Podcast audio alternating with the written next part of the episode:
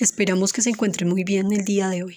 En este episodio la señora Obdulia nos llena de energía, de esperanza, al enseñarnos que nunca es tarde, que nosotros tejemos nuestra vida y que cada día se puede aprender, que cambiamos con el territorio, pues nos relata un poco de la historia del barrio y cómo éste ha logrado transformarse.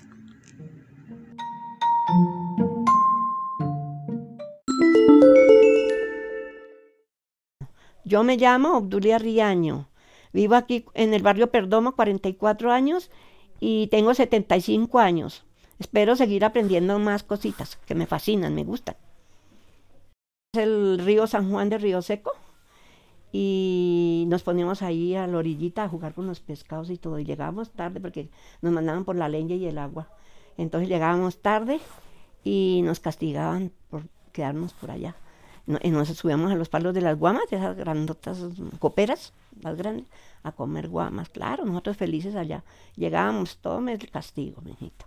Nos ponían a moler para las arepas, para hacer los envueltos y la manjamorra para los obreros, que allá habían varios obreros.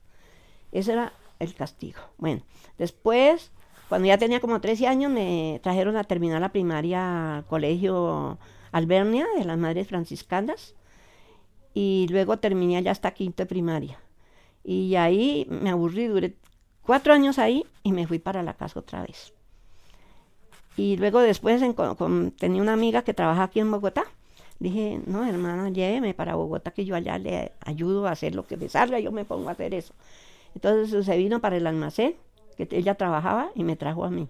Entonces yo me puse a estudiar tejidos, hice mi curso como en mes y como en mes y medio lo hice todo desde un par de mitones hasta un abrigo. Lo hice todo, todo.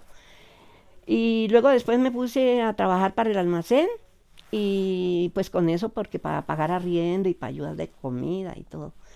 Y me fui con ella a vivir al apartamento de ella. Luego después y seguí trabajando ahí y después me fui a, a trabajar, hice un contrato con Cafán y tejía para Cafán. Entonces ya, ya me beneficiaba más, ellos me apoyaron mucho a mí, los de Cafán. Y trabajé muchos años, como nueve años trabajé con Cafán.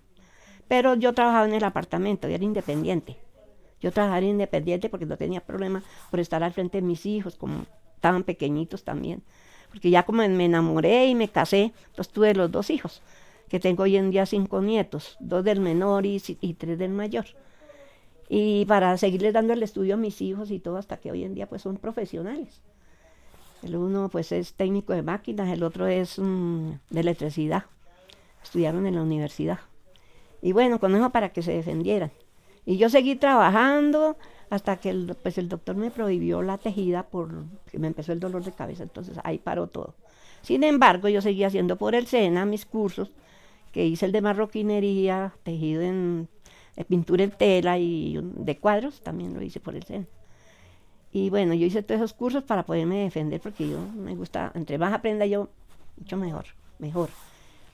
Y luego después, mm, bueno, después con, mm, aquí al barrio llegué hace 44 años. Cuando eso, Barloento no existía, era solo potreros, eso ahí era solo potreros.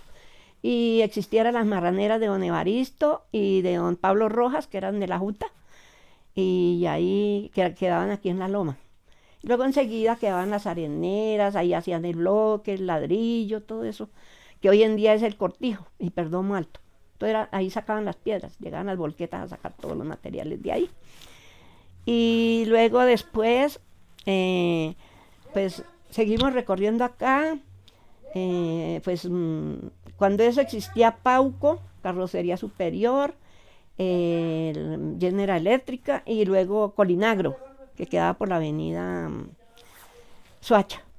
Y luego más para acá quedaba Minipac, todas las empresas. Eso es, después sigue la del aseo, que ya la quitaron también de ahí.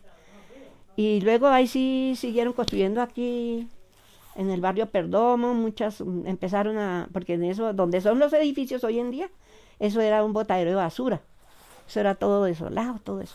Y nos tocaba también ir a traer la agüita y a lavar allá en la mm, quebradita aquí de la casona, que hoy en día era una hacienda, ¿no? Pero hoy en día es la, mm, hoy en día son los carabineros los que viven ahí.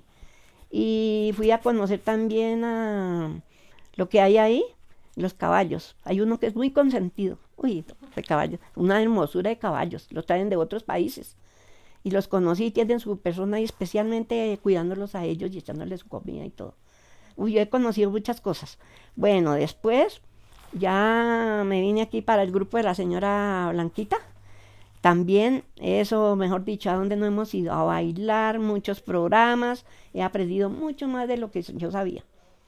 Y en la biblioteca también muy bueno porque nos han enseñado muchas cosas y artesanías también allá. Y también me llevaron, empezamos a grabar un video ahí en la biblioteca y lo grabé yo y luego nos fuimos para Sumapaz a terminarlo allá en, en la biblioteca de Sumapaz. Y le llevamos el mapa de Sumapaz, hecho a mano. Nosotros lo tejimos, lo tejimos todo en crochet. Muy bonito nos quedó.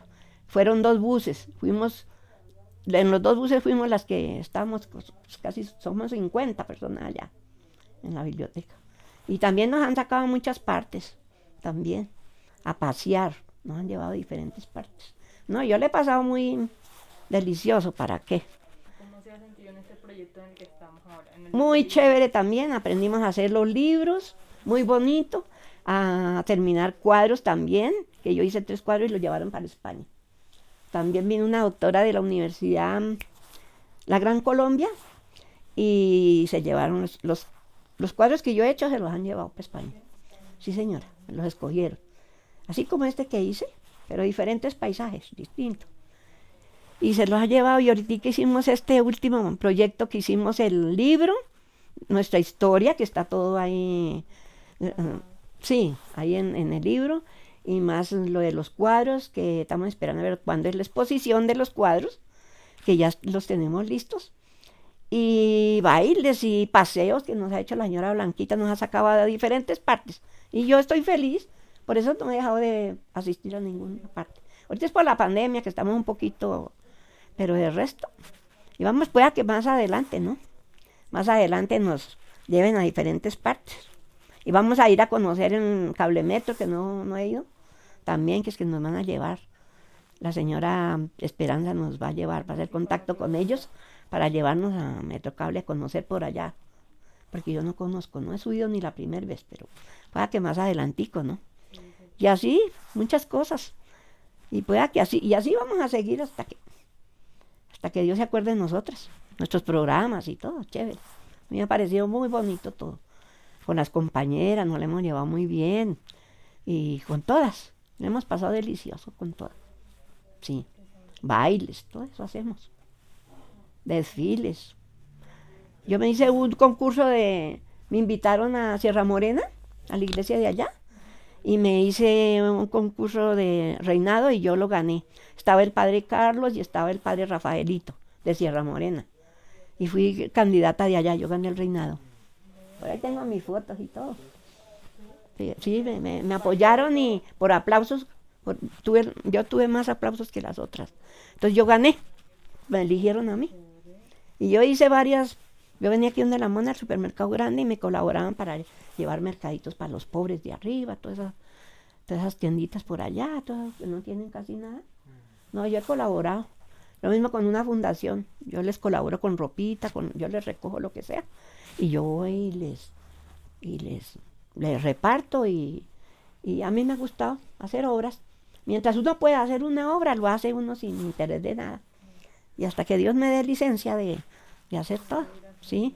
Y eh, aquí dándole gracias a todos los profesores que nos han enseñado, que Dios los bendiga y que sigan así siempre enseñándonos para seguir progresando. Les agradezco mucho y que Dios los bendiga a todos.